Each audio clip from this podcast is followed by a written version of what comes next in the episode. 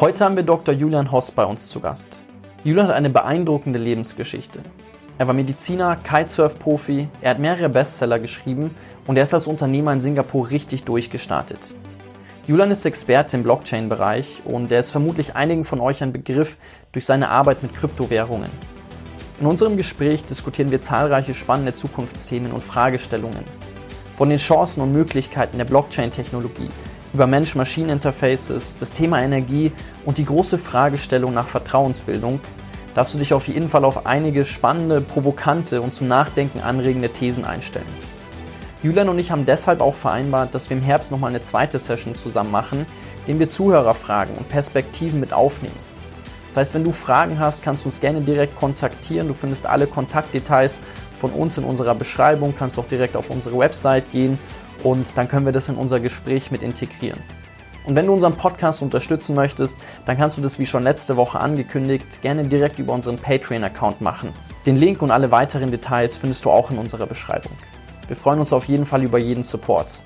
Viel Spaß beim Zuhören. Hi, ich bin Jonathan Sierk und willkommen bei den Gesprächen von morgen.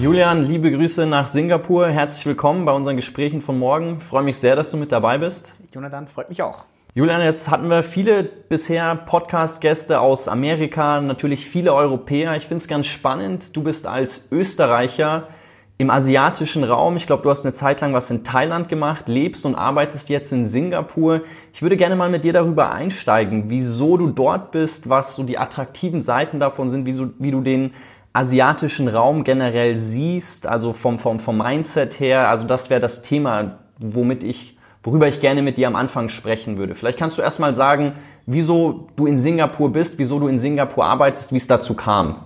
Klar. Ähm, also ich bin ursprünglich nach Singapur 2015, äh, dann wirklich permanent bin ich dann ab 2016 da, jetzt also knapp über vier Jahre.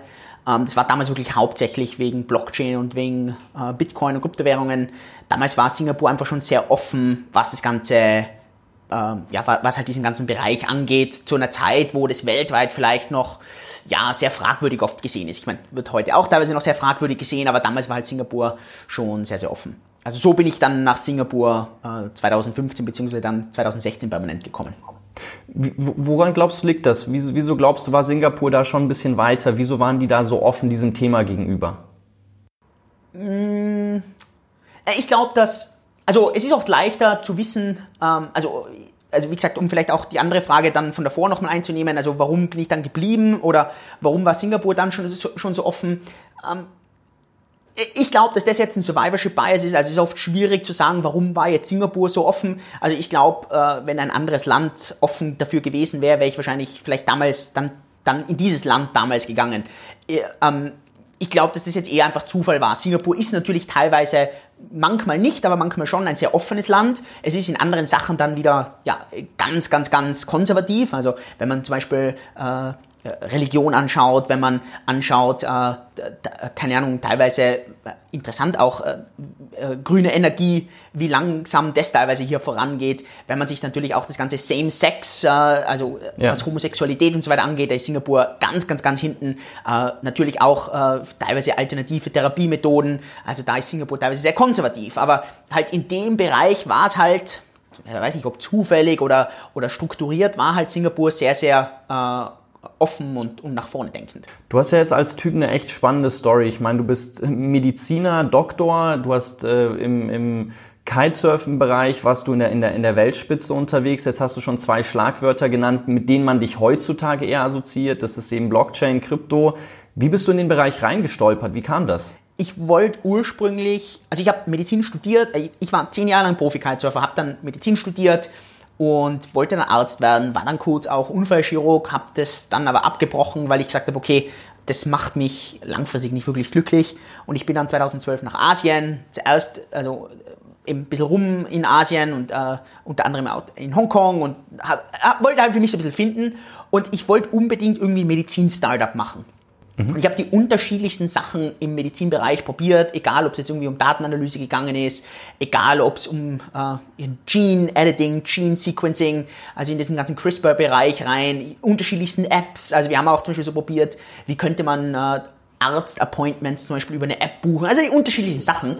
Und am Ende, es hat aus den unterschiedlichsten Gründen hat es einfach nicht funktioniert, dass ich dort irgendwie Fuß gefasst habe. Das war dann 2014, ähm, durch Zufall habe ich dann in das, äh, auch die Thailand-Verbindung, die du erwähnt hast, habe ich dann in Bangkok eben zufällig jemanden kennengelernt, der mir dann erklärt hat, wie halt Blockchain äh, den Medizinbereich komplett revolutionieren könnte.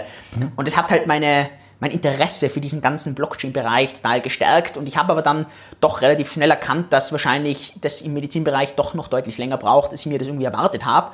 Und ich bin dann aber eben im Blockchain-Bereich hängen geblieben, aber eben im Finanzbereich. Und das ist ja dann sozusagen dieses große Thema Kryptowährungen. Und das war dann auch der Grund, warum ich dann 2015 nach Singapur ähm, ja, gekommen bin zu diesem ganzen Thema. Und äh, ich hatte halt einfach diese Möglichkeit dieser, dieser Datenspeicherung so fasziniert, über die halt keine Zensur herrschen kann, wo theoretisch jeder eine hohe Privatsphäre hat, wo jeder seine eigenen Daten kontrolliert und das hat mich halt total begeistert, ursprünglich eben für die Patientendatenverwaltung äh, und dann eben, was das bedeutet, wenn selbst jeder seine eigenen Finanzdaten äh, speichern kann und damit sein eigenes Finanzvermögen sozusagen komplett kontrollieren kann digital. Lass uns da mal tiefer in dieses Thema eintauchen. Ich finde es ja ganz spannend, diese Kombination aus Technik und Vertrauensbildung, weil im Normalfall ist es ja so, Vertrauen entsteht ja eigentlich eher zwischen Menschen. Und jetzt haben wir mit der Blockchain eben eine Möglichkeit über eine Technologie, praktisch Vertrauen über, durch Dezentralisierung eigentlich und wie du gesagt hast, über eine andere Form von Datenspeicherung und der technologischen Zusicherung der Verantwortlichkeit zu schaffen. Wo, oder vielleicht steigen wir mal damit ein, nicht, weil ich glaube, einige Hörer, also der Begriff Blockchain ist ja immer noch relativ abstrakt, also es ist ja immer noch ein bisschen schwer greifbar. Vielleicht Kannst du mal einfach kurz erklären, was eigentlich eine Blockchain ist? Und dann können wir über die Chancen, Möglichkeiten sprechen, auch darüber sprechen, wieso es in der Medizin noch ein bisschen länger dauern wird, bis das eingesetzt wird, wieso es im Finanzbereich schon so gut geklappt hat. Ähm, dass, dass, dass, dass wir damit einfach mal starten. Klar, also, im, also wenn du von Vertrauen sprichst, dann ist ja im Prinzip, also Vertrauen also sehr was Elementares, Fundamentales. Mhm. Wenn man sich überlegt, wie das normal gebildet wird, gibt es eigentlich hauptsächlich zwei Wege, wie Vertrauen gebildet wird. Das erste ist, indem ich dir nicht sage, wie ich etwas mache, aber dir immer sage, was ich mache und dass ich halt über eine gewisse Zeit dieses Vertrauen sozusagen nicht missbrauche, dass ich immer wieder, immer wieder genau das mache, was ich dir sage, was ich mache, ohne dass ich dir aber genau zeige, wie ich das mache. Das heißt, ich bin nicht wirklich transparent, sondern aber meine Ergebnisse spiegeln sozusagen genau das wieder, was ich dir sage, was, was ich mache. Und so funktioniert eigentlich der Großteil der Welt. Äh, das Problem dahinter ist, dass halt im Großteil der Welt äh, irgendwann immer dieser Punkt kommt, wo Unternehmen, sei es Banken, sei es Regierungen, sei es ganz egal was, plötzlich unsere Erwartungshaltung zu dem, was passiert, komplett anders ist, als wie was dann wirklich das Resultat ist. Dass sozusagen unser Mistra Vertrauen missbraucht wird, weil eben nicht das passiert, was behauptet wird, dass sozusagen das passieren soll. Mhm. Möglichkeit zwei, wie Vertrauen passiert, und es ist aber sehr, sehr schwierig, das zu kreieren, ist, dass im Prinzip jeder selbst eigentlich die Verantwortung und dadurch auch die Einsicht in das Ganze hat. Und das ist gerade im digitalen Bereich brutal schwierig, weil im digitalen Bereich, wenn du jedem eigentlich selbst die Verantwortung gibst, dann kann sozusagen im, gerade im digitalen Bereich jeder Daten ohne weiteres einfach manipulieren. Also das Einfachste ist, dass ich hergehe und sage, okay, ähm, stell dir vor, du kannst selber dein Bankkonto verwalten. Also es macht jetzt nicht sozusagen eine große Bank und die Bank sagt, Jonathan, also du hast gestern 1000 Euro drauf gehabt, keine Sorge, morgen hast du auch noch 1000 Euro drauf. Und wenn das natürlich über einen gewissen Zeitraum passiert, irgendwann vertraust du der Bank. Mhm. Aber es kann jederzeit der Tag kommen, wo die Bank hergeht und sagt, nö, jetzt mag ich dich nicht mehr. Jetzt, äh, der Staat hat zu mir gesagt, äh, du, es gibt, keine Ahnung, einen Haarschnitt und jetzt verliert jeder 200 Euro und jetzt hat jeder plötzlich nur mehr 800 Euro am Konto. Also der Tag kann jederzeit kommen. Die. Alternative ist sozusagen, jeder von uns darf sein eigenes Bankkonto verwalten, aber dann ähm, wird es wahrscheinlich nicht lange dauern, dann hat jemand 1000 Euro und dann denkt er sich, ja weißt du was, wenn ich es eh selber verwalten kann, lass mich doch einfach mal hinten Null hinten dran schreiben, jetzt habe ich 10.000 Euro oder noch eine Null, da habe ich 100.000 Euro. Also im Digitalen ist es halt extrem schwierig, dass eigentlich diese Eigenverantwortung, diese Eigenkontrolle. Ja. Und man hat immer geglaubt, dass das ein Problem ist, das im digitalen Bereich nicht lösbar ist. Dass es sozusagen im, digitalen Bereich immer diese, dieses zentralisierte Vertrauen braucht. Also, dass es immer ein Institut, eine, eine Regierung, eine Bank, irgendetwas, was zentralisiert da ist, was sozusagen alles verwaltet und dem man vertrauen muss. Und man hat mir geglaubt, es gibt, es geht nicht anders. Und es war dann 2008, da kam ein White Paper raus, das war am 31. Oktober, also an, an Halloween. Und das war von einer Arbeitsgruppe oder von einem Individuum und der heißt Satoshi Nakamoto. Man weiß nicht wer oder wie viele das sind oder woher diese Gruppe oder dieser Mensch überhaupt ist. Und in diesem White Paper ist nichts Neues drinnen gestanden. Also diese ganzen Konzepte und Ideen waren eigentlich immer schon da. Es war aber auf, durch äh, super elegante Mathematik, durch elegante Kryptographie, durch elegante Spieltheorie hat er ein System geschaffen, wo jeder seine eigenen Daten verwalten kann, mhm. diese Daten in regelmäßigen Abständen untereinander synchronisiert und wo keiner irgendwie anfangen kann, seine Daten zu betrügen, weil dann müsste er mindestens 51 Prozent in dieser Gruppe davon überzeugen, zu betrügen und das wiederum ist sehr, sehr unwahrscheinlich, umso größer die Gruppe wird. Also ja. wenn es jetzt nur drei Leute sind, dann ist es natürlich machbar, aber sobald es Tausende, Zehntausende, Hunderttausende Leute sind, wird es praktisch unmöglich und jetzt kommt dann irgendwann dieser spieltheoretische Punkt, wo sozusagen diese Community so stabil ist, dass ein gewisser Wert unmöglich ist, darin zu betrügen. Und was eben in diesem White Paper praktisch beschrieben wurde, ist dieses Konzept von einer Blockchain, was nichts anderes ist, als wie das eben Dateneinträge von Leuten selbst verwaltet werden, die unterschiedlich untereinander immer koordiniert und synchronisiert werden und dann eben wieder abgedatet werden und die, das ist eben diese Kryptographie und deswegen nennt man das Blockchain, wo eben diese Datenblöcke aneinander gekettet werden, unwiderruflich oder unveränderlich, weil wenn man nur einen Dateneintrag ändern würde, dann würde praktisch die ganze Datenstruktur zusammenbrechen. Und das ist dann 2008 definiert worden und wurde eben am Anfang für Finanzeinträge verwendet. 2009, dann am 3. Januar, war dann sozusagen dieser erste Dateneintrag und es war dann diese berühmte Bitcoin-Blockchain, wo eben ein, der Dateneintrag darüber herrscht, wie viele von diesen Coins eben jeder besitzt. Und das ist nichts anderes eben als eine unglaublich lange, große Datenstruktur. Jeder kann sich die abspeichern, jeder kann die runterladen. Man braucht niemandem Vertrauen. Es gibt dieses zentrale Institut Bank nicht, sondern es gibt im Prinzip nur diese komplette Transparenz, wo aber dann wieder jeder anonym seine Daten einspeichern kann und, und, und, und so ist sozusagen diese allererste Blockchain dann entstanden. Das ist bis heute die, die größte und wertvollste Datenstruktur die wir halt jetzt hier über knapp zehn Jahre aufgebaut haben. Du hast ja auch mehrere Bücher darüber geschrieben. Ich finde es ja ganz spannend. Also du hast ja auch in deinem Buch über Kryptowährungen dann beschrieben, dass viele Leute eigentlich vor allen Dingen anfangs Blockchain mit Kryptowährungen irgendwo gleichgesetzt haben, weil das das Haupt Anwendungsfeld bisher ist. Also wenn man über Kryptowährungen nachdenkt oder wenn man über Blockchain nachdenkt, dann gehen die irgendwie Hand in Hand miteinander. Du hattest jetzt gesagt, du wolltest eigentlich ursprünglich Blockchain im medizinischen Bereich auch äh, da die Chancenmöglichkeiten nutzen. Wieso glaubst du, hat sich eine Blockchain bisher, korrigiere mich gerne, wenn ich mit der Aussage äh, falsch liege, wieso hat die sich bisher in anderen Bereichen noch nicht so stark durchgesetzt, dass man von Blockchain in vielen anderen Bereichen hört und sagt, ah, okay, das ist jetzt gang und gäbe, weil ein Gedanke, den man immer wieder gehört hat, ist ja, dass Blockchains die Welt noch mehr verändern werden als ein Internet oder einen ähnlichen Effekt haben werden. Und das sieht man ja jetzt vielleicht als Außenstehender, als Laie, der sich in dem Bereich nicht so stark bewegt, noch nicht. Also das sind wunderschöne Fragen und die Antwort darauf äh, möchte ich ein bisschen zerteilen, weil die ist wirklich wichtig zum Verstehen. Der große Durchbruch beim Internet war nicht unbedingt das Internet jetzt per se, das Internet war schon ein großer Durchbruch, aber es sind ein paar Applikationen oder ein paar zusätzliche Sachen, die für das Internet extrem wichtig waren, die eben dann wirklich zum Durchbruch geführt haben. Und eine dieser Durchbrüche, das war der Grund, warum zum Beispiel die Dotcom-Bubble überhaupt erst passieren hat können und warum danach viel Substanz ins Internet reingekommen ist. Und es war zum Beispiel vor allem das Online-Bezahlen. Also dieses Konzept von dem Online-Bezahlen, das gab es halt der, im alten Millennium noch nicht. Und ja. dann plötzlich im neuen Millennium konnte ich mit einem Knopfdruck über PayPal oder sonst was konnte ich plötzlich im Internet sofort bezahlen. Und es war nicht irgendwie eine Überweisung, wo ich plötzlich nicht wusste, wohin etwas geht. Und der zweite riesengroße Durchbruch fürs Internet war diese schnelle, diese schnelle Logistik, der schnelle Versand.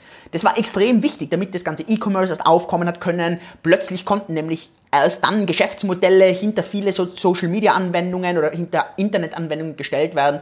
Und dadurch konnte erst eigentlich das Internet so wirklich durchstarten und wenn man sich heute mal überlegt, wie viel vom Internet heute darauf basiert, dass Online-Zahlungen sehr gut funktionieren und, und sehr vertrauensvoll funktionieren und dass dieser ganze Online-Versand extrem gut funktioniert. Das ist unglaublich wichtig. Man schätzt oft, wie, wie essentiell das eigentlich im Hintergrund ist.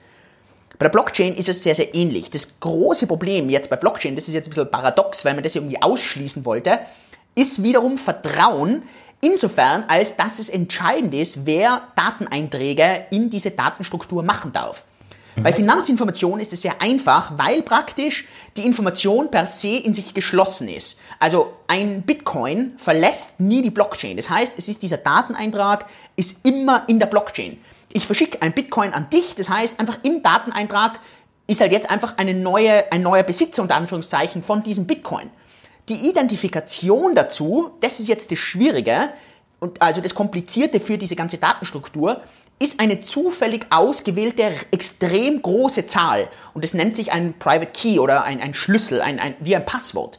Und das ist bei Zufall ausgewählt. Und da gibt's es gibt halt mehr von diesen Private, also von diesen zufälligen Schlüsseln, als wie es Atome im Universum gibt.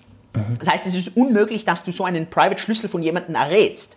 Der Knackpunkt dahinter, und das ist jetzt das Wichtige zum Verstehen, es funktioniert aber für Finanzinformationen so gut, weil eben ich suche mir oder ich, ich generiere mir so einen Schlüssel per Zufall, speichere mir den Schlüssel in einer sogenannten Geldtasche, in einer Brieftasche, in einer Wallet ab.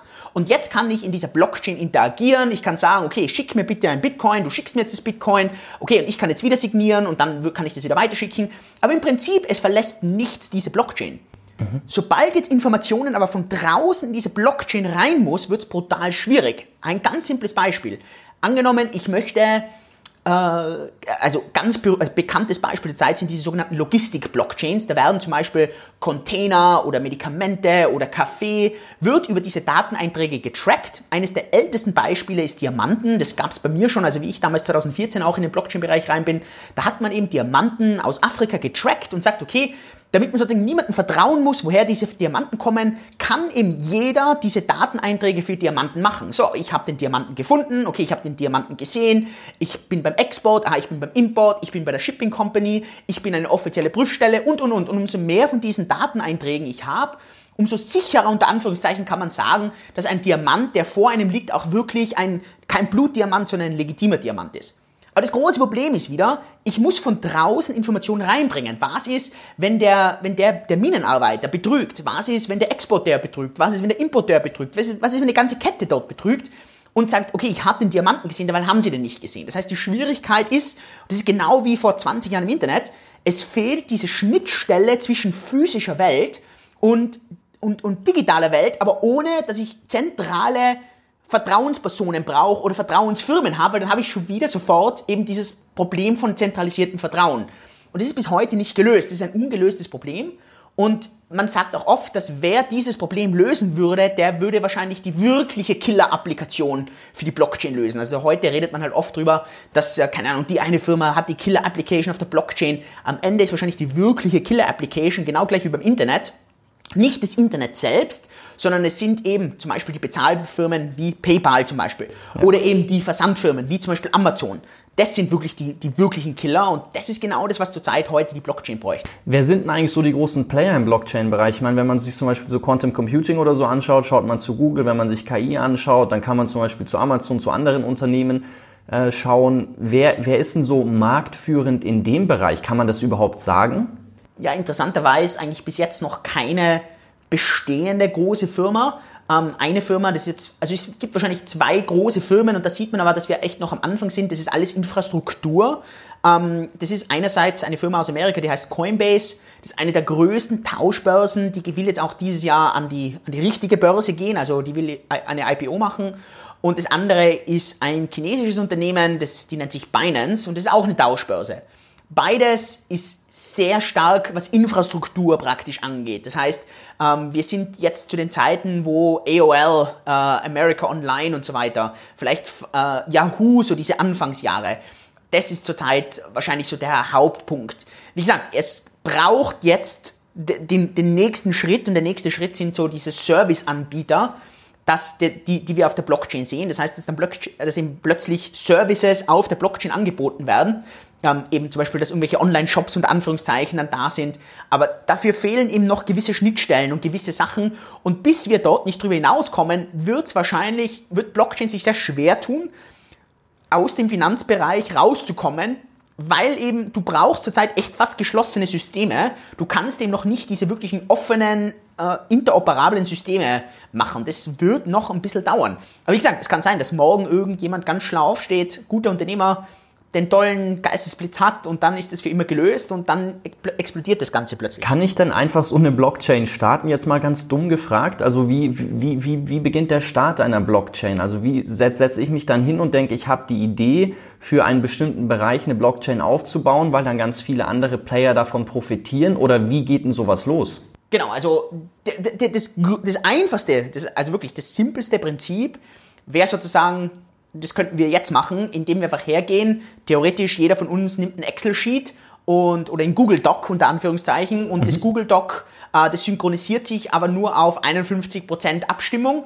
Das heißt, jeder kann äh, ähm, äh, Abstimmungen machen oder, oder Vorschläge machen, was der nächste Dateneintrag sein soll. Mhm. Alle 10 Minuten sagen wir, okay, alle 10 Minuten müssen wir online gehen, jetzt müssen wir abstimmen, wer findet dass der Julian 10 Euro bekommen hat. Wer findet, er hat die 10 Euro nicht bekommen? Okay, wenn jetzt 51% sagen, ja, stimmt, er hat sie bekommen, dann habe ich sie auch wirklich bekommen, dann drücken alle auf OK und dann ist es sozusagen der Dateneintrag. Also das wäre jetzt eigentlich der einfachste Weg, für so eine Blockchain. Der Nachteil ist, wir müssten alle 10 Minuten online gehen, äh, wir verwenden Google Docs, das heißt, wir haben da wieder eine, eine zentralisierte Schnittstelle, es ist natürlich nicht kundenfreundlich, aber theoretisch wäre es, also viel simpler wird es nicht. Also wir haben sozusagen zwei Spalten, eines ist sozusagen die ID immer, und also der Key und das andere ist immer, äh, was passiert, also gibt er Geld aus oder bekommt er Geld oder, äh, keine Ahnung, als äh, bei, bei einer Logistik-Blockchain habe ich den Diamanten gesehen, ja oder nein, äh, wenn ich irgendeinen Vertrag mache, an wen habe ich zum Beispiel ein Haus verkauft, habe ich das verkauft, ja oder nein, habe ich etwas verschickt, ja oder nein. Also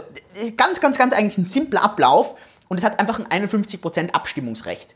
Okay. In der Realität, um diese ganzen komischen Sachen wegzubekommen, ähm, braucht man heute einfach nur hergehen, man kann eine äh, bekannte, man kann einen Code von einer Blockchain, diese ganzen Blockchains sind Open Source, also das bedeutet, jeder kann den Code ganz einfach kopieren. Ähm, man, man kopiert sich sozusagen den Code von zum Beispiel der Bitcoin-Blockchain ganz am Anfang. Also das heißt, man startet mit dem ersten Dateneintrag und was diese Blockchain halt macht, die macht es sozusagen von alleine. Das heißt, da wird automatisch, da machen das Computer, stimmen die äh, alle 10 Minuten automatisch ab und äh, stimmen halt nach gewissen Regeln ab. Und wenn die Regeln halt da sind, also zum Beispiel, äh, wenn ich beweisen kann, dass ich die 10 Euro bekommen habe, dann stimmen die auch dafür ab, dass ich die 10 Euro bekommen habe. Das heißt, da geht dann niemand her und zensiert das, sondern der Standardcode ist, wenn die Regeln eingehalten werden, dann kann auch niemand betrogen haben, dann der, stimmen die automatisch ab und dann werden einfach diese Dateneinträge von alleine gefüllt. Das heißt, ähm, wenn du heute, also wir haben zum Beispiel vor einem Jahr haben wir eine eigene Blockchain ähm, programmieren gestartet, also die, die nennt sich DeFi Chain, die bringt so Applikationen auf die Bitcoin Chain hinauf und also diese dezentralen Finanzapplikationen, wo die Leute ähm, komplett ohne Vertrauen Sachen verleihen können, Zinsen für etwas haben können, also äh, mhm. unterschiedliche Applikationen eben. Und was wir da halt gemacht haben ist, wir haben praktisch den Bitcoin-Code genommen, haben den, dann nennt sich das Forken, also man, man, man kopiert diesen Code und äh, dann programmiert man vielleicht zusätzliche Dateneinträge hinein, dass man eben zum Beispiel nicht nur äh, Geld erhalten oder Geld versenden kann, sondern dass man eben Geld verleihen kann, dass man eine, einen Zeitraum einstellt, wie lange man das Geld verleiht, dass man einen Zins einstellt und dann, wenn sozusagen jemand das Geld leihen oder verleihen will, dann gibt man das einfach ein, bestätigt das Ganze und die, eben jeder, der danach auch diesen Code bei sich hat, also im Prinzip der auf dieses Google Sheet draufschaut, also jeder lädt sich diese Node-Software herunter, hat es bei sich am Laufen und dann tut automatisch jeder Computer oder jeder Rechner stimmt dann automatisch immer ab. Aber die sind alle darauf eingestellt, dass wenn sozusagen nicht, also wenn die Grundstruktur stimmt, dann bestätigen das die, die ganzen Nodes auch. Es macht überhaupt keinen Sinn hier, äh, wenn die Regeln eingehalten werden, zu sagen, nö, das ist nicht passiert.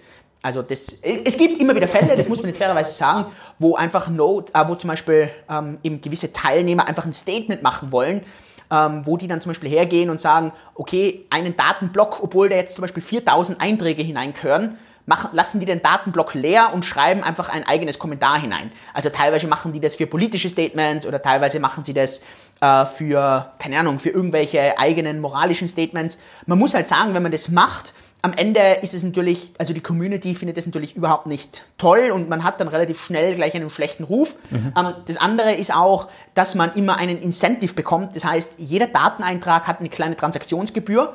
Und wenn man jetzt sozusagen keinen Dateneintrag reinnimmt, dann würde man keine Transaktionsgebühr bekommen. Und bei 4000 Einträge können das halt gleich ein paar tausend Euro sein. Das heißt, äh, ja, man lasst halt dann gleich ein paar tausend Euro liegen. Lass uns da mal ein bisschen in die Zukunft blicken, Julian. Ich meine, im, im Zuge der Digitalisierung sind vor allen Dingen also sind ja viele Buzzwords, viele Begriffe entstanden, zwei, die man immer wieder hört ähm, ist vor allen Dingen, das, das eine ist die Disruption, das andere, was jetzt zunehmend kommt, ist die Tech Convergence. Also wenn sich unterschiedliche Technologien immer weiterentwickeln, dass dadurch dann eigentlich eine Disruption entsteht. Was glaubst du, muss sich noch weiterentwickeln? Was muss passieren, dass eine Blockchain eine Disruption ähm, also dass, dass es dadurch zu einer Disruption kommt. Also welche anderen Technologien oder welche Durchbrüche brauchst, dass, dass, dass auch die Blockchain mehr, mehr in die Masse getragen wird und zunehmend Anwendungsfelder ähm, gewinnt? Also ich glaube, zurzeit der Hauptanwendungsbereich, nämlich Bitcoin, ist schon unglaublich disruptiv. Also das merkt man auf der ganzen Welt. Mhm. Man merkt, wie Länder, die teilweise von Amerika zum Beispiel unterdrückt werden oder von anderen Ländern unterdrückt werden, eben plötzlich sich Freiheit durch Bitcoin zum Beispiel erschaffen, wie in Ländern, wo extreme Zensur herrscht, wo Leute nicht der lokalen Währung vertrauen, sondern ihr gesamtes Hab und Gut so schnell es geht irgendwie in Bitcoin wechseln.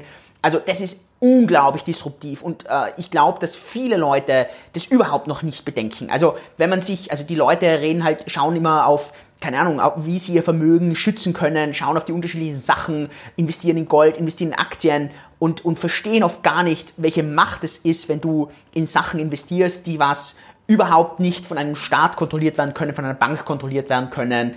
Ähm, das ist schon extrem disruptiv. Also ich glaube, das ist, das unterschätzen oft die Leute, wie, welchen Einfluss das langfristig auch haben wird, wenn du plötzlich etwas hast, das was verifizierbar rar ist, wenn du etwas hast, das verifizierbar unveränderbar ist. Das ist schon extrem krass im digitalen Bereich. Es gibt sonst nichts, was so einfach klar rar definierbar ist. Also es gibt viele Leute, die behaupten, ich meine, äh, man kann es einfach mal so stehen lassen. Es gibt nur zwei Sachen auf der Welt, die beweisbar rar sind. Das eine ist Zeit und das andere sind Bitcoin.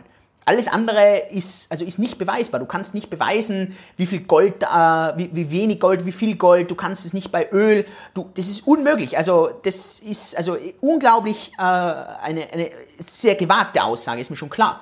Aber es ist, ist sehr eindrucksvoll und ich glaube, dass das vielen Leuten heute noch nicht so ganz klar ist.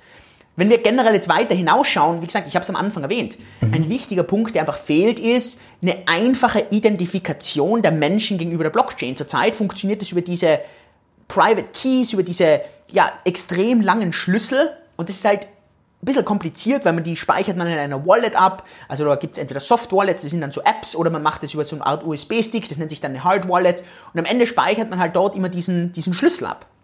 Das ist ja extrem aufwendig. Und da gibt es halt diese kuriosen Situationen, wo halt jemand den Schlüssel auf einem USB-Stick abgespeichert hat und dann hat ihn halt die Haushälterin weggeschmissen und heute würde halt der Schlüssel dafür gebraucht werden, 120 Millionen Dollar an Bitcoins zu bewegen. Also, und man findet den USB-Stick nicht, weil die ihn halt weggeschmissen hat. Das ist natürlich krass und da gibt es natürlich viele solche Stories. Und also es wäre sozusagen, das, also das Wichtigste hier wäre, wie kann sich zum Beispiel Jonathan ohne diesen komplizierten Schlüssel, aber wie kannst du dich auf einfache Art und Weise gegenüber einer Community an Computern, nicht an Menschen, sondern einer Community von Computern eindeutig verifizieren. Und natürlich ein, ein, einfach ist, indem du hergehst und sagst, ich weiß den Schlüssel. Und den Schlüssel kann niemand anders wissen, weil den kann man nicht erraten. Es ist unmöglich. Also ich habe den Schlüssel und dadurch weiß jeder Computer, stimmt, der Jonathan hat Zugang zu 100 Millionen Dollar. Aber jetzt wäre sozusagen die Frage, wie könntest du dich eindeutig verifizieren ohne diesen Schlüssel? Und das ist extrem schwierig. Da gibt es die unterschiedlichen Ansätze. Es gibt Ansätze wie biologische Merkmale, also Iris-Scan, Fingerabdruck. Ja. Da ist halt die, da ist man sich ziemlich einig, dass das nicht die Lösung sein wird. Das ist viel zu leicht zum Faking, das ist viel zu leicht zum Umgehen. Plus du brauchst viel zu viele Schnittstellen, die wieder Angriffspunkte sein könnten für Hacker. Und da geht es am Ende nur, wie viel Geld ist am Spiel, was sozusagen der, der wichtige Punkt ist. Die Alternative wäre, man macht so eine, ein, ein Social-System, das sozusagen, okay, der, der Jonathan muss sich nicht selbst verifizieren, sondern, keine Ahnung, zehn Leute müssen ihn verifizieren das verschiebt halt so ein bisschen das Problem, dass man sich fragen muss, okay, wie verifizieren sich diese zehn Leute? Der Punkt ist, man könnte dann, man braucht dann nicht diese extrem komplexen, langen Schlüssel, sondern es könnten viel leichtere und einfachere Schlüssel sein. Ähm, einfach die Kombination dieser Schlüssel ist dann der Knackpunkt. Also man vereinfacht das Problem ein bisschen, aber es ist nicht wirklich gelöst. Ähm, viele Leute glauben, und ich gehöre wahrscheinlich dazu, dass es irgendwelche Lösungen wie Neuralink braucht, also sowas wie Elon Musk macht, mhm. wo man sozusagen äh, Hirn zu Maschine direkt irgendwie verknüpft und dass man dann dort sozusagen mit seinen Gedanken unter Anführungszeichen die Verifikation macht. Also dass etwas ist, das, das eben komplett eindeutig, dass sozusagen diese Verschmelzung von Mensch und Maschine braucht, also erst kommen muss. Und wenn das dann da ist und man sagt halt, okay, das ist nur eine Frage der Zeit, dann ist sozusagen genau dieser Millenniumspunkt wie fürs Internet, äh, wo davor und danach nicht mehr auseinanderzuhalten ist, was Vertrauen angeht. Das heißt, also jetzt hast du einen Riesenfass natürlich aufgemacht. Also du sagst, aus Tech-Convergence-Perspektive bräuchte es auf jeden Fall die Weiterentwicklung im neurowissenschaftlichen Bereich, dass wir diese Vertrauensebene schaffen. Ich will aber noch mal kurz auf den Punkt zurückkommen mit der mit dem Wert, also dass ein Bitcoin dadurch einen Wert hat, dass er auch so rar ist, dass es ja nur eine begrenzte Anzahl davon gibt. Ähm, ich bin mir nicht ganz sicher, ob ich dem Punkt folgen kann, dass du sagst, nur Zeit und Bitcoins sind, haben, haben diesen Raritätsfaktor, weil ich meine, alle Rohstoffe sind ja irgendwo wo begrenzt. Das ist ja auch eine riesen Herausforderung, die wir heutzutage haben, dass wir so handeln, als gäbe es da keine Begrenzung, aber natürlich sind die auch irgendwann erschöpft. Also es gibt zum Beispiel, also wir können jetzt die unterschiedlichen Rohstoffe durchgehen, aber es gibt zum Beispiel ganz viele äh, Asteroid Mining Companies, die halt genau darauf aufbauen, dass sie sagen, okay, ähm, dieser Rohstoff ist jetzt auf der Erde unglaublich rar und da stimmen wahrscheinlich die meisten Leute zu, aber es gibt da diesen Asteroiden und der Asteroiden, der wäre 10 Trillionen an Euro wert, wenn man dort nicht hinkommt. Also, keine Ahnung, wenn ich jetzt heute 50 Milliarden dafür investiere, dorthin zu kommen, es schafft, diesen Asteroiden abzubauen, dann ist plötzlich dieser Rohstoff überhaupt nicht mehr rar und löst praktisch, also etwas, was, keine Ahnung, also gibt's gibt es ganz, ganz, ganz schöne Beispiele auch über die letzten 200 Jahre oder 300 Jahre, wo zum Beispiel in Amerika lange geglaubt wurde, dass zum Beispiel, keine Ahnung, Hartkohle oder Hartholz ähm, unglaublich rar ist und dass das halt voll schwierig ist, irgendwie sonst, also keine Ahnung, damals äh, gewisse Brennprozesse zu machen, weil eben dieser Rohstoff so rar ist oder dass Walöl brutal rar ist. Und Leute haben alle gesagt, wir werden, also wenn das weiter so geht, wir werden keine Wale mehr haben, weil wir das fürs Öl brauchen. Mhm. Und, plötzlich kamen aber Alternativen, es kamen bessere Prozesse, es kamen neue Entdeckungen und plötzlich war in dieser Rohstoff überhaupt nicht mehr rar. Und also wenn man sich heute anschaut, warum viele Leute wie Peter Diamandis äh, und, und, Google und so weiter, warum die in diese ganze Asteroid Companies investieren, dann ist es halt genau der Punkt, dass die hergehen und sagen, okay, auf der Erde stimmt, wird diese, diese seltene Erde oder, oder dies oder das, das ist komplett rar, aber in absolut erreichbarer Ferne, das ist ja, keine Ahnung, es sind vielleicht ein paar Wochen Flug mit, für irgendwelche solche Asteroid-Miner, äh, ist es erreichbar? Und ja, das wird vielleicht nicht in den nächsten 10 Jahren möglich sein, aber in den nächsten 50 oder vielleicht in den nächsten 100 Jahren ist es auf jeden Fall erreichbar.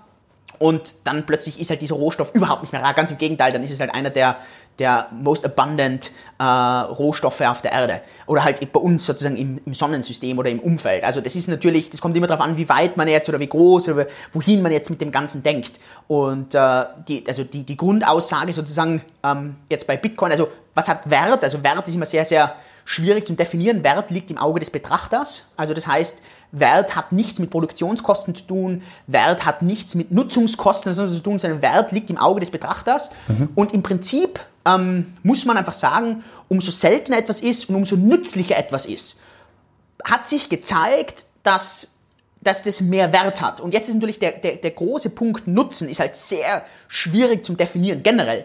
Ähm, also was ist der Nutzen von Gold? Und, und Gold hat zwar vielleicht zum Beispiel einen Nutzen in der generell in der Industrie vielleicht ein klein bisschen, vielleicht ein bisschen für Schmuck, aber sonst ist der Nutzen von Gold sehr emotional, aber sehr sentimental. Aber wer jetzt zum Beispiel das abstreiten würde, dass Gold dadurch keinen Wert hat, der würde praktisch tausende von Jahren sich selbst anlügen, weil genau, also es zeigt jeder Tag, dass es genau anders ist. Und am Ende hat der Marktrecht nicht, der, nicht das Individuum. Also das ist ganz wichtige äh, Spieltheorie. Und die Idee dahinter ist sozusagen, dass man sagt, okay, was ist nützlich und was ist rar? Und meistens braucht man halt beide Faktoren, damit etwas einen immensen Wert bekommt. Und daher kommt sozusagen diese Aussage, es gibt wahrscheinlich nur zwei Sachen im Universum, äh, die, äh, die beweisbar rar sind, nämlich die Zeit und Bitcoin. Ähm, ich verstehe schon, dass das ein, eine reißerische Aussage ist, aber von einem mathematischen Standpunkt oder von einem wissenschaftlichen Standpunkt ist es recht schwer, diese Aussage zu falsifizieren. Gut, ich meine, es ist natürlich, wenn, wenn du hast jetzt den Nutzen angesprochen und da kommt ja auch irgendwie eine Schattenseite dieses ganzen Themas mit rein, eine Sache, die auch immer wieder zu Kritik führt. Der Nutzen von Bitcoin an sich, mal abgesehen davon, dass ich dadurch vielleicht meinen mein, meinen eigenen Wohlstand äh, steigern kann, ist ja jetzt nicht, nicht, nicht offensichtlich. Also es gibt ja Beispiele, ich meine, das äh, Mining kostet enorm viel Energie. Wenn ich mir, ich, ich glaube, Harald Lesch hat im Video mal darüber gesprochen, dass allein der Mining-Aufwand von China so viel Strom verbraucht wie ganz Dänemark, ohne dass ja, das eigentlich stimmen, ja. irgendwie Ne, also es ist ja kein, kein produktiver Output. Es ist jetzt nicht so, dass ich sage, okay, dann habe ich die Möglichkeit, dann gibt's mehr äh, Lebensmittel oder die Lebensqualität verbessert sich oder es gibt irgendeinen messbaren Output, sondern ich habe dann halt einfach ein paar Bitcoins und da ist ja schon die Frage, sollten wir nicht unsere Energie in, in wertstiftendere Dinge stecken? Genau, also muss vielleicht auch das sogar richtig stellen. Also es wird ja dadurch nicht mal Bitcoin erzeugt. Also das, das Bitcoin erzeugen ist ein Bonus für diejenigen, die halt diese sinnlosen Lotterietickets ziehen, also diese, diese sinnlosen mathematischen Aufgaben rechnen. Per se kriegt man dafür gar nichts. Also per se kriegst du, das Einzige, was du eigentlich dafür bekommst, ist, du hast das Recht, einen Dateneintrag zu machen und bekommst dafür die Transaktionskosten von diesem Dateneintrag. Derzeit, also das ist derzeit, ähm, kriegst du eben pro, also pro diesen Daten, pro Datenblock kriegst du 6,25 Bitcoins, aber das wird immer weniger und weniger und weniger. Das heißt, in Zukunft meinen Leute und kriegen eigentlich recht wenig dafür. Mhm. Das heißt, was du eigentlich wirklich machst, ist, man, man nennt es, du stützt das gesamte Netzwerk über diesen ganzen Energieoutput und ehrlicherweise ist genau das, was sozusagen Bitcoin rar macht, beziehungsweise das ganze Netzwerk rar macht, weil, und das könnte man jetzt sozusagen auch ganz klar sagen, das einzige, also vielleicht, was sozusagen die Weiterrechnung davon ist, neben Zeit, was wirklich rar ist, ist die Energie. Also Energie ist ja nicht kreierbar, nicht zerstörbar, sondern es ist halt, geht von einer Form in die nächste. Und das ist genau das, was hier im Prinzip hier passiert. Also Energie geht ja praktisch aus dem ganzen Physischen äh, und wird hier dafür verwendet, ein ja, dezentrales digitales Netzwerk zu stützen. Und weil es eben unmöglich ist, Energie kostenlos zurzeit zu erzeugen, wäre übrigens ein interessanter Ansatz, mal sich zu überlegen, was ist, wenn wir, keine Ahnung, irgendwann einen Dyson Sphere haben und dann irgendwie die Energie der Sonne äh, mega krass äh, abbauen könnten, äh, ob dann Bitcoin noch seinen Wert hält, weil dann praktisch diese Rarität von Energie nicht mehr in, diese, in dieses digitale Gold hineingepumpt werden kann. Mhm. Also ähm, das, das, darf man hier vielleicht jetzt nicht äh, übersehen. Also ähm, der Nutzen ist für mich ganz klar eher ein digitaler Goldcharakter. Das bedeutet, es ist dieser Charakter, ich kann aus dem Gesamt, also es ist egal, ob wir jetzt von Bitcoin reden, von allem.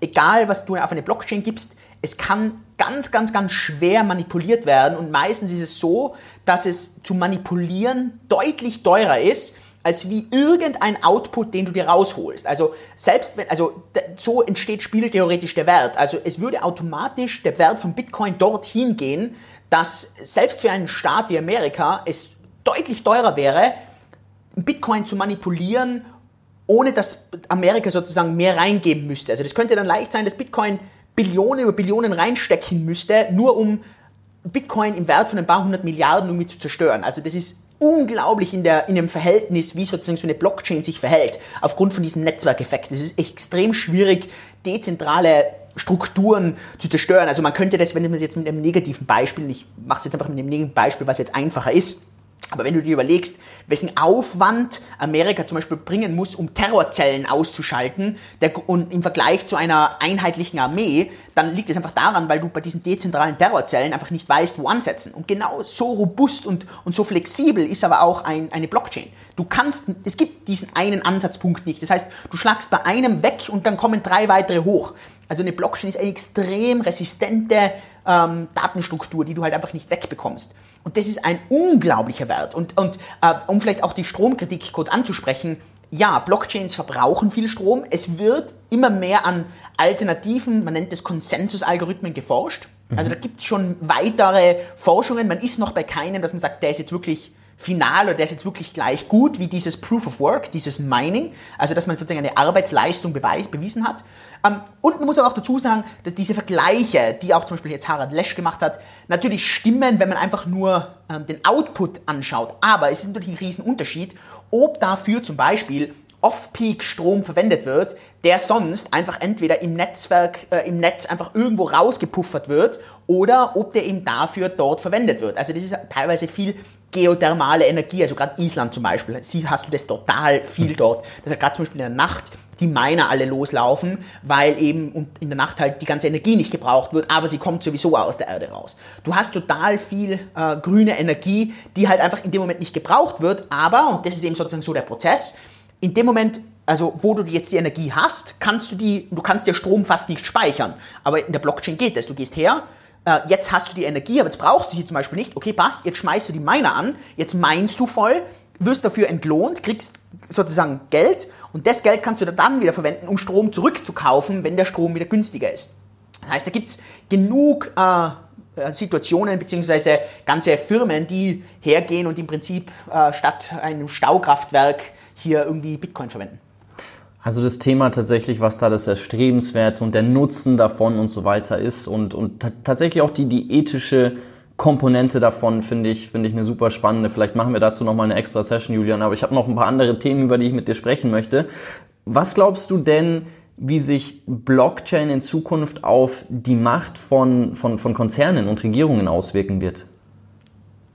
Ja, ist natürlich eine spannende Frage. Ähm, also ich glaube, dass äh, viele Regierungen heute einfach noch die Macht von vielen Blockchains entweder unterschätzen, sich nicht eingestehen wollen, sich äh, immer, sie immer noch glauben, dass sie, die, dass sie das Tod regulieren können, dass sie da Oberhand beha äh, behalten werden.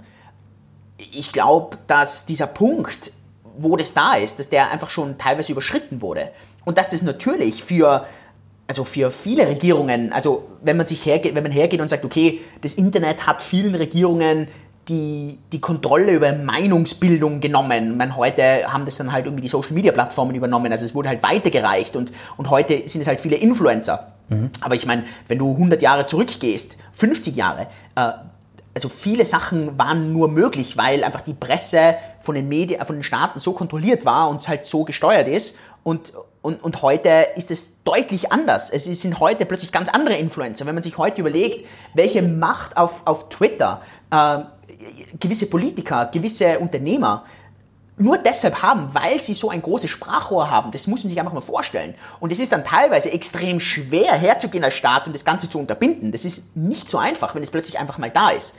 Und ich glaube, dass jetzt genau der nächste Schritt, nämlich die Macht über Geld, die Macht über Geldkreierung, das Ganze als Kontrollinstrument, das haben viele Staaten mit Bitcoin ja über die letzten Jahre immer mehr und mehr verloren. Ich glaube nicht, dass sich das jetzt in den nächsten fünf Jahren auswirken wird, aber über die nächsten 50 Jahre wird es einen, ja, einen mega heftigen Impact haben, weil halt irgendwann die Menschen hergehen und sagen, okay, das ist zwar jetzt nett zum Beispiel, dass du, keine Ahnung, dein ganzes Geld so inflationierst und dass du jetzt das Geld entwertest, aber ich bin da eh schon lange nicht mehr drin, mein, mein Kapital liegt ganz woanders.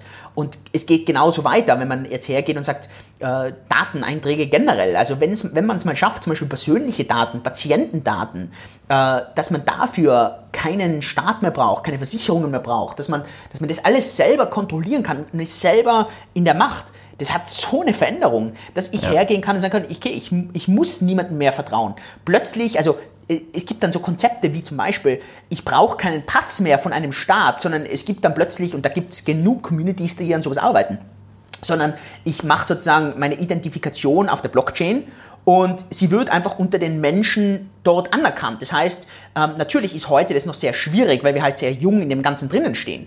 Aber wenn man sich das einfach mal langfristig überlegt, plötzlich ist das Konzept Staat oder Nationalität ist eine Servicedienstleistung in Zukunft und nicht mehr ein, ein Geburtsrecht oder, oder eine Geburtspflicht. Also äh, wie zum Beispiel, wo das ja heute oft so ist, du kommst aus dem falschen Land, okay, Pech gehabt, ähm, dann darfst du halt nirgendwo hin in Zukunft, wo sowieso viel mehr Globalisierung da ist, wo viele Leute von irgendwie von einem Staat Facebook sprechen und so weiter, da könnte plötzlich Blockchain ja so einen, einen heftigen Impact haben, dass halt Leute sagen, okay, ich will in meinem Staat nicht mehr sein, davor konnte ich mich nicht bewegen, aber jetzt gibt es halt plötzlich neue Regelungen. Leute erkennen was Neues an. Da sind wir noch sehr, sehr früh, ich verstehe das. Aber man muss einfach gewisse Wellen, gewisse Denkweisen muss man auch ein bisschen mitnehmen. In 25 Jahren kann sich so viel ändern. Ja. Wer glaubt, das ist unmöglich, der braucht sich nur mal vorstellen, vor zehn Jahren wäre kein Mensch einfach einem, zu einem Fremden ins Auto gestiegen, den man über eine App holt oder hätte bei einem Fremden zu Hause irgendwie geschlafen, äh, nur weil das irgendwie auf einer Webseite ist. Das, das hätte man nicht gemacht oder man hätte auch keinen Fremden bei sich schlafen lassen und dafür Geld bekommen.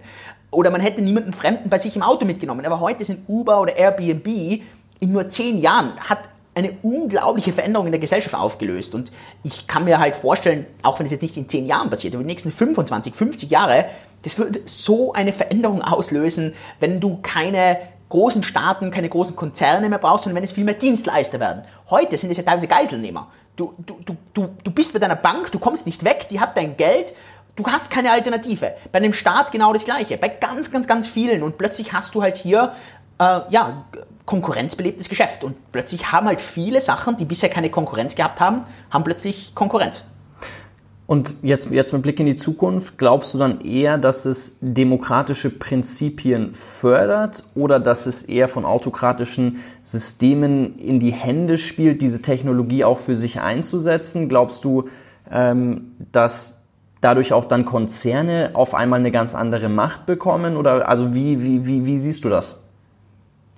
Ich bin ja jemand, der jetzt nicht unbedingt pro Demokratie per se ist. Ich bin jemand, der wahrscheinlich pro Meritokratie ist. Man muss halt definieren, was ist ein Merit, also was ist sozusagen, äh, was ist, was hat Wert oder, oder was ist ein wichtiger Punkt. Also die Idee dahinter ist, ich bin nicht dafür, dass jeder wählen darf, sondern es sollten die richtigen Leute wählen. Es sollten Leute wählen, die eine Ahnung dazu haben, was gewählt wird oder wer überhaupt gewählt wird. Und jetzt, und da, da trete ich sozusagen da öffne ich jetzt Pandoras Box, weil das ist jetzt sozusagen die never-ending Story zu, äh, wer, also was hat, also wer oder was hat das Recht zu wählen und was macht jemanden wahlwürdig? Ist es einfach nur das Alter, so wie das heute definiert wird? Dem stimme ich überhaupt nicht zu, sondern ich äh, glaube ja, ich glaube, Churchill hat diese Aussage getroffen, äh, Demokratie ist eine der schlechtesten Regierungsformen, außer noch die ganzen anderen, die noch schlechter sind. Und genau das stimme ich zu, also ich glaube das auf jeden Fall. Eine Blockchain ist auch interessanterweise keine Demokratie. Also man glaubt immer, dass es um 51 Prozent geht, aber es geht nicht unbedingt um 51 Prozent der Teilnehmer, sondern es geht um 51 Prozent der Stimmrechte. Und fairerweise muss man jetzt sagen, dass eigentlich eine Blockchain eher eine Plutokratie ist. Das heißt, äh, Merit wird aufgrund von Geld aufgebaut. Jetzt kann man natürlich lange diskutieren, ist es gut, ist es nicht gut. Ähm, es ist in den Blockchains so und in den Blockchains wird es auch akzeptiert. Ob das sich jetzt in der physischen, richtigen Welt auch widerspiegeln könnte, müsste man lange wieder diskutieren und dann gibt es genug Leute, die sagen nein und manche Leute sagen ja. Ähm, das ist sozusagen sehr schwierig. Was für mich eine Blockchain auf jeden Fall macht, ähm, sie, also sie, eine Blockchain bringt Leute auf jeden Fall weg von einer Autokratie. Es bringt sie auf jeden Fall weg von einer Diktatur. Das ist in einer Blockchain fast unmöglich. Also, beziehungsweise ist, ist bis heute nicht wirklich bekannt, dass das passieren würde, weil, und das ist auch wichtig, sobald eine Blockchain zentralisiert wäre, würde der gesamte Wert wegfallen. Denn dann ist genau das, was sozusagen eine normale Datenbank hier ist, wo eine Person die Datenbank managt. Das heißt, derjenige, der sozusagen die Blockchain zentralisiert übernehmen würde, hätte sich in dem Fall sofort selbst zerstört. An der Stelle wäre natürlich auch die Frage dann relevant, wenn du sagst, okay, die richtigen Leute sollten wählen oder die, die, ja, die dazu in der Lage sind oder die da die besten Fähigkeiten zu haben, wer dann oder nach welchen Kriterien man das Ganze genau. entscheiden würde. Lass uns mal diesen Teil damit abrunden, mit, mit einem kurzen Impuls an, an den Zuhörer, was der jetzt eigentlich machen kann, um in diesem Bereich fit zu sein. Also du sprichst ja ganz viel von dem Begriff Kryptofit, aber jetzt mal weg von, von, von dem Kryptobereich. Was glaubst du, um diesen Blockchain-Bereich besser greifen zu können, um auch zu verstehen, okay, wie kann ich mich darauf vorbereiten, was für Veränderungen ähm, kommen, was, was, was, was kann der Zuhörer tun, um da aufgeklärt zu sein? Weil ich glaube, um dann in der Zukunft besser handeln zu können, muss ich im ersten Schritt erstmal den, den, den ganzen Kontext verstehen und in dem Bereich aufgeklärt sein. Ja, ich glaube, also ich glaube, dass einfach bei gewissen Sachen ist es natürlich noch sehr früh und da braucht man echt einen sehr, sehr, sehr langen Time Horizon, dass hier Resultate da sind. Also ich glaube, dass natürlich einige Firmen heute hier noch aktiv sind, aber ich glaube, dass zum Beispiel viele Firmen, die in Zukunft mal richtig, richtig in diesem Bereich dominieren werden, die sind heute noch nicht gestartet worden. Also da glaube ich, da sind noch viele Sachen, die noch ein bisschen offen sind und, und die irgendwie noch passieren müssen und die sehr innovativ halt an Dinge rangehen. Ich glaube, was ich heute machen würde, ist, ich würde mich erstens mal für dieses Thema einfach mal ein bisschen einlesen oder vielleicht mal ein bisschen dafür informieren. Einfach damit man ne, einen Blick drauf hat, dass man das versteht, dass man das einmal gesehen oder gehört hat. Und ich meine, dieses Konzept ist einfach nicht so simpel, als wie, dass man jetzt einfach sagt, okay, ich habe Blockchain einfach mal gehört. So, man muss schon ein bisschen mehr dahinter verstehen, dass man einfach auch, das ist sehr disruptiv. Also das ist schon, also die Annahmen, die bei einer Blockchain, bei Dezentralisierung gelten, das ist ganz was anderes, das man in der normalen Welt so tagtäglich erlebt und Sachen, die man auch sonst nicht wirklich bedenkt. Also das ist sicher mal, glaube ich, das Erste hier. Kannst du da ähm, Bücher empfehlen? Also was, was, wo, wo würde ich ansetzen? Was würde ich lesen? Ja, natürlich. Also hier will ich jetzt auf jeden Fall mein, mein eigenes Buch mal erwähnen, also Blockchain 2.0 mehr als Bitcoin ist hier wahrscheinlich ein sehr, sehr, sehr guter Start in das hinein. Mhm. Ich würde aber wahrscheinlich, das kommt jetzt ein bisschen darauf an, ob eines interessiert oder nicht, ich würde wahrscheinlich aber auch ein Kryptobuch wie zum Beispiel Kryptowährungen einfach erklärt würde ich wahrscheinlich lesen, wenn dich so ein bisschen das Finanzthema dahinter interessiert oder das Investieren oder diese Finanztheorie dahinter. Ähm, es gibt noch ein weiteres gutes Buch, das nennt sich der Bitcoin Standard. Das geht eher von einer wirtschaftlichen Seite daran. Also es sind eigentlich alles, also Blockchain 2.0, Krypto werden einfach erklärt, der Bitcoin Standard. Das sind wahrscheinlich so die, die Standardwerke, die man im deutschsprachigen Raum zu dem, zu dem Thema auf jeden Fall irgendwie äh, lesen sollte oder, oder gelesen haben sollte. Wenn man jetzt sagt, also kann man ja auch in den meisten Fällen sagen, wenn man zu einem Thema drei gute Bücher gelesen hat, kennt man sich besser aus als 99 Prozent der restlichen Bevölkerung und das ist hier genau das Gleiche. Okay. Du wolltest gerade noch auf den zweiten Teil neben den Büchern eingehen? Ähm, ja, der zweite Teil wäre, dass man halt das ein bisschen ausprobiert. Da muss man halt fairerweise sagen, das geht zurzeit wirklich nur im Finanzbereich. Aber da hat man dann plötzlich eine andere, eine andere Wertschätzung gegenüber, also was Dezentralisierung bedeutet und, und welche Probleme aber auch damit vorkommen. Weil das könnte man natürlich auch besprechen.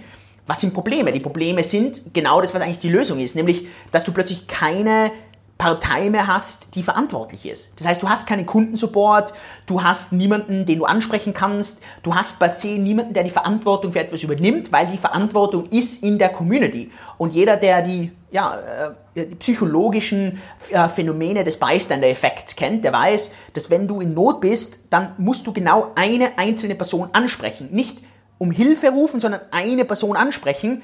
Denn allein wenn schon zwei Personen im Raum sind, ist die Wahrscheinlichkeit, dass die eine der beiden hilft, das muss man sich mal vorstellen, man glaubt, umso mehr Leute da sind, umso wahrscheinlicher ist es, dass dir geholfen wird.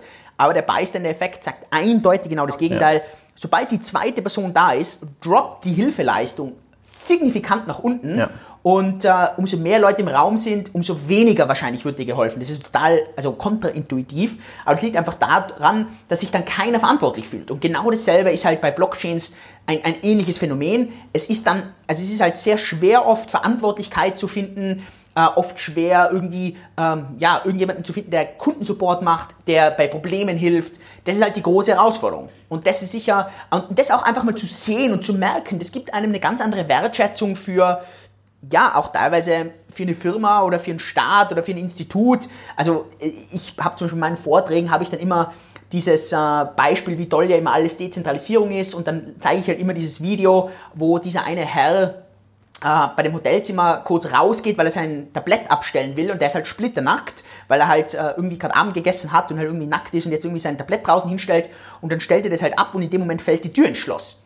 Und er steht jetzt halt komplett nackt im Gang und dann, da ist halt die, die, die Security Cam, geht halt da voll drauf. Und wenn das jetzt dezentralisiert wäre, dann war es das. Das heißt, du kommst nie mehr wieder in dieses Hotelzimmer rein. Das bedeutet, alles, was in diesem Hotelzimmer drinnen ist, kriegst du nie mehr wieder. Das heißt, in dem Fall kann es jetzt zum Beispiel sein, dass du kein Geld hast, dass du, keine Ahnung, jetzt keinen Ausweis hast, nichts. Das heißt, du musst jetzt irgendwie splitternackt, keine Ahnung, wohin, wo du halt irgendwie hinkommst, dass du Kleidung wieder bekommst, dass du, ähm, ja, dass du, keine Ahnung, Bankomatkarte neu bekommst, zu Hause splitternackt. Das kann sein, dass du nackt vom Hotel in einen Flieger, in ein Taxi und das kannst du nicht bezahlen und weiß ich was. Also nur mal vorstellen, was das bedeutet. Und ja, eben, und in dem Video, das geht 30 Sekunden, weiß natürlich dann jeder, was passiert. Der läuft dann irgendwie mit dem Tablett halt sehr, sehr peinlich, läuft halt durch den Hotelgang runter, ist dann im Lift und dann sind andere Leute im Lift und die sind halt alle total erschrocken, wenn er dann splitternackt im Lift drinnen steht und dann ist er halt splitternackt bei der Rezeption und bekommt dann halt seine Ersatzschlüssel. Was ja natürlich sehr lustig ist, weil das halt der arme Mensch halt hier nackt durchs Hotel läuft, aber am Ende das Konzept, dass es überhaupt einen, eine neue Keycard gibt für das Hotelzimmer, funktioniert, weil das Hotel zentralisiert ist, weil du dem Hotel vertraust, weil du einen Kundensupport hast, weil eine Verantwortung da ist, weil du dich eindeutig ausweisen kannst als Mensch. Und das sind, ja, es sind natürlich Konzepte, die man oft erst wertschätzt, wenn man auch versteht, was es bedeutet, wenn Dinge dezentral sind. Das ist jetzt eine schöne Überleitung zu dem letzten Punkt, über den ich noch mit dir sprechen möchte, das Thema Menschlichkeit. Du hast gesagt, wenn man da als Mensch runtergeht. Vorhin hast du über die Mensch-Maschinen-Geschichte gesprochen mit Bezug auf Neuralink. Du hast Peter Diamandis erwähnt. Es gibt ja einige Leute, die in dem Bereich ähm, sehr stark forschen, viel Geld da reinstecken. Mich würde interessieren, du als sehr tech-affiner Mensch, der auch solche Ansätze, wenn, wenn, wenn ich dich richtig verstehe, auch irgendwo unterstützt. Was glaubst du, sind denn in Zukunft so menschliche Fähigkeiten, völlig analoge Fähigkeiten, die es zu fördern gilt, die wir auf keinen Fall verlieren sollten, mal abgesehen von diesem ganzen Thema, was sich im, im Tech-Bereich tut? Ja, ich glaube, also ich glaube an Fähigkeiten, um, um vielleicht ganz kurz Fähigkeiten, aber da möchte ich vielleicht mit einer Story enden, die ich glaube, die einfach wichtig ist zum Verstehen, was ist so das höhere Gut aus dem Ganzen. Aber mhm. ich glaube, eine der wichtigsten Fähigkeiten ist einfach auch zu verstehen, dass Kreativität und Flexibilität, dass das genau das sein wird, was, was, was Maschinen als allerletztes von uns wegnehmen werden. Ähm, und ich finde es so interessant, also äh, Elon Musks äh, Mission Statement auf, äh, für Neuralink. Äh, das Mission Statement heißt, äh, wenn du sie nicht besiegen kannst, schließ dich ihnen an. Und das ist sozusagen die, das die Mission von, von Neuralink. Und ich sehe das auch so. Ich glaube, dass, dass Maschinen nicht unbedingt unsere Gegner sind, sondern die werden unsere Verbündeten langfristig. Aber es zeigt aber auch, dass Leute, die das nicht so sehen, die, die auf die falschen Sachen setzen, die auf repetitive Sachen setzen, die eigentlich Maschinen deutlich besser, deutlich schneller, deutlich effizienter machen. Ich glaube, dass das die falsch, der falsch, das falsche Setzen ist. Das Wichtigste wird sein, dass Leute eine Eigenverantwortung übernehmen. Ähm, das, das ist genau das, was ja auch Blockchain sozusagen fördert, dass Leute Kreativität haben.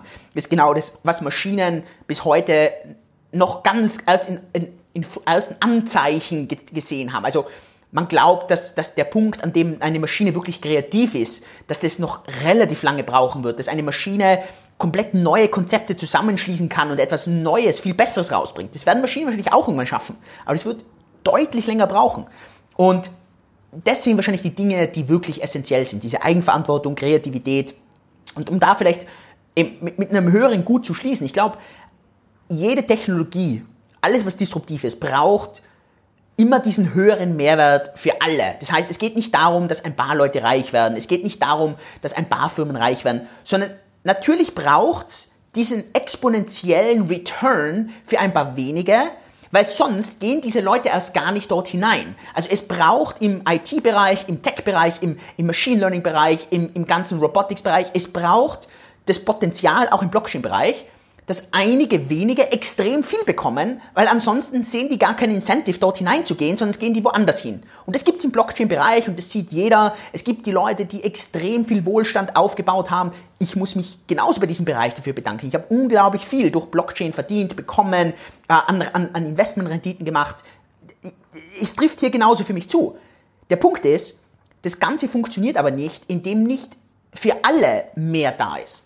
Und das muss man jetzt verstehen. Wo, kommt, wo schließt sich hier jetzt der Kreis? Und am Ende schließt sich der Kreis dadurch, einfach nur mal um das Gedankenbild jetzt vorzudenken. Wenn du in Zukunft, und das kann 10 Jahre, 20 Jahre in die Zukunft sein, stell dir mal vor, du, du gehst zu Starbucks oder du gehst zu einem Café und bezahlst dort, dann kann das in Zukunft weiterhin so sein, dass du, keine Ahnung, so wie heute irgendwie contactless mit dem Handy oder irgendwo sonst bezahlst. Aber was auf jeden Fall passiert würde, ist, du wirst viel mehr Transparenz haben. Und die Transparenz wird vertrauenslos sein, weil die wird viel mehr über Blockchains oder Blockchain-ähnlichen Strukturen sein. Das heißt, ich muss nicht mehr Starbucks vertrauen, dass wenn die sagen, dass der Kaffee aus gutem Anbau ist oder dass der nicht irgendwie durch Kinderarbeit ist oder dass es organisch ist, ich brauche nicht mehr Vertrauen, sondern was in Zukunft dort sein würde, ist, es wird in Zukunft so ein QR-Code dort sein, dort, dann kannst du den ganzen scannen, wahrscheinlich in Zukunft mit Kontaktlinse, brauchst nicht mehr das Handy dafür und dann, und dann siehst du hier diese Supply Chain. Das heißt, du siehst genau die Abläufe, wie ist der Kaffee geflossen und du siehst jetzt genau gerade deine Bezahlung. Und das siehst du auch und du siehst, woher kommt der Kaffee. Und wo sich jetzt der Kreis schließt, ist, es ist nicht nur, dass die Kreierer von der Blockchain Geld verdienen dass Starbucks sein Geld verdient, sondern Jetzt kannst du zum allerersten Mal auf dieser Blockchain hergehen. Du hast die unterschiedlichen Stationen, du hast äh, den Importeur, den Exporteur, du hast irgendwelche Verifizierer und es ist ja genau wichtig, dass du siehst, okay, der Kaffee ist auch organisch. Aber du hast auch zum Beispiel den Bauer oder die Bäuerin, die ganz am Anfang diesen Kaffee angebaut hat und äh, also gepflanzt und abgebaut hat. Und jetzt kannst du hergehen, das Ganze komplett transparent, du brauchst niemandem vertrauen. Und du kannst zum Beispiel beim Bezahlen hergehen und sagen, okay, ich zahle jetzt hier meine 5 Euro für den Kaffee. Aber jetzt kannst du hergehen und sagen, weißt du was, ich gebe jetzt noch 50 Cent an Trinkgeld dazu. Aber nicht an Starbucks, weil die haben eh schon genug. Sondern an die allererste Person in dieser ganzen Chain, nämlich an den Bauer und die Bäuerin. Und du brauchst niemandem vertrauen, dass diese Person das jetzt tatsächlich kriegt. Du siehst es ganz genau. Und da schließt sich wunderschön der Kreis, dass plötzlich durch das Herausnehmen von gewissen zentralisierten Strukturen können Menschen wieder eigentlich zu dem zurück, wo sie eigentlich auch hin wollen, nämlich dass man sich gegenseitig auch hilft. Natürlich, man will sich selbst helfen, das ist logisch, aber sind wir mal ganz ehrlich, viele Menschen haben tief in sich drin auch den Gedanken, dass sie anderen helfen wollen, dass sie Gutes tun wollen. Es sind nur ganz wenige Menschen, die echt böse sind. Der Großteil ist gut. Mittlerweile ist es aber so, dass viele Leute einfach schon gar nicht mehr helfen können oder wollen, weil sie das Vertrauen verloren haben, dass es irgendwie was bringt. Und es zeigt in Studien eindeutig, dass wenn Menschen den direkten Impact sehen, dass es viel wahrscheinlicher ist, dass Leute helfen. Und jetzt plötzlich können sie das. Und da schließt sich halt für mich so wunderschön der Kreis und das ist für mich auch, warum ich glaube ich so viel von der Technologie halt, weil ich eben alle diese Punkte für mich sehe. Extrem disruptiv, äh, Möglichkeiten als, als hart arbeitender Mensch, als etwas was rauszuziehen, aber auch gleichzeitig, wo ich zu 100% davon überzeugt bin, dass es ein immenser Mehrwert für die ganze Gesellschaft sein wird.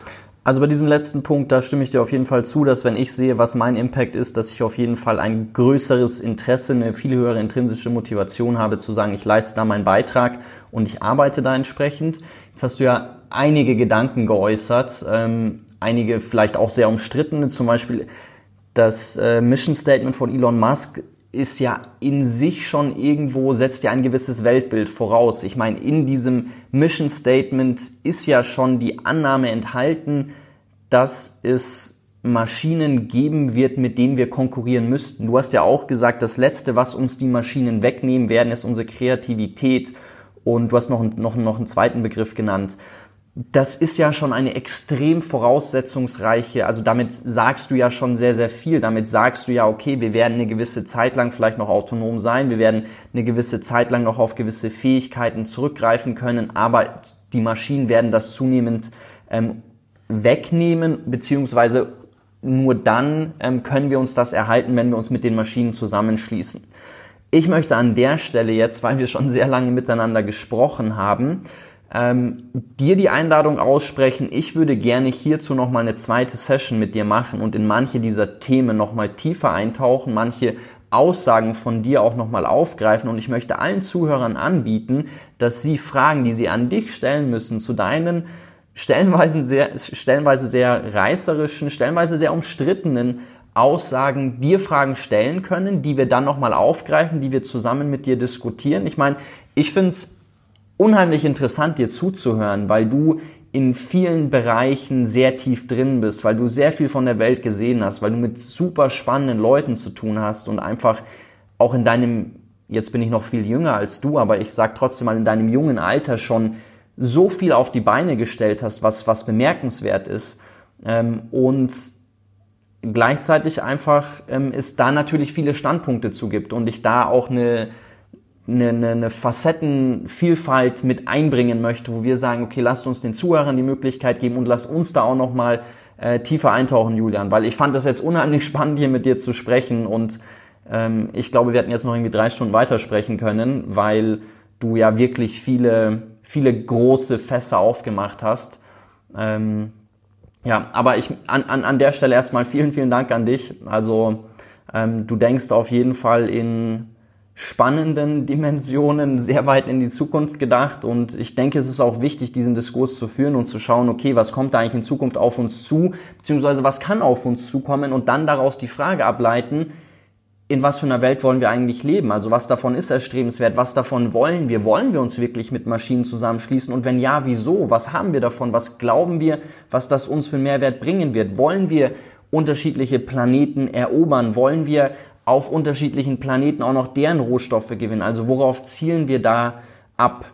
Solche Fragen, die möchte ich nochmal mit dir tiefer diskutieren. Voll gern. Würde ich mich freuen. Super. Du Julian, dann liebe Grüße nach Singapur nochmal. Ähm, danke dir für das Gespräch. Alles Gute für dich. Die Bücher werde ich, werde ich verlinken und ja, immer, immer eine Freude, echt mit dir zu sprechen. Also ähm, inspirierend einerseits, andererseits auch irgendwie beängstigend. Also es sind unterschiedliche Emotionen, die das äh, Gespräch mit dir da auch weckt. Freue mich aufs nächste Mal.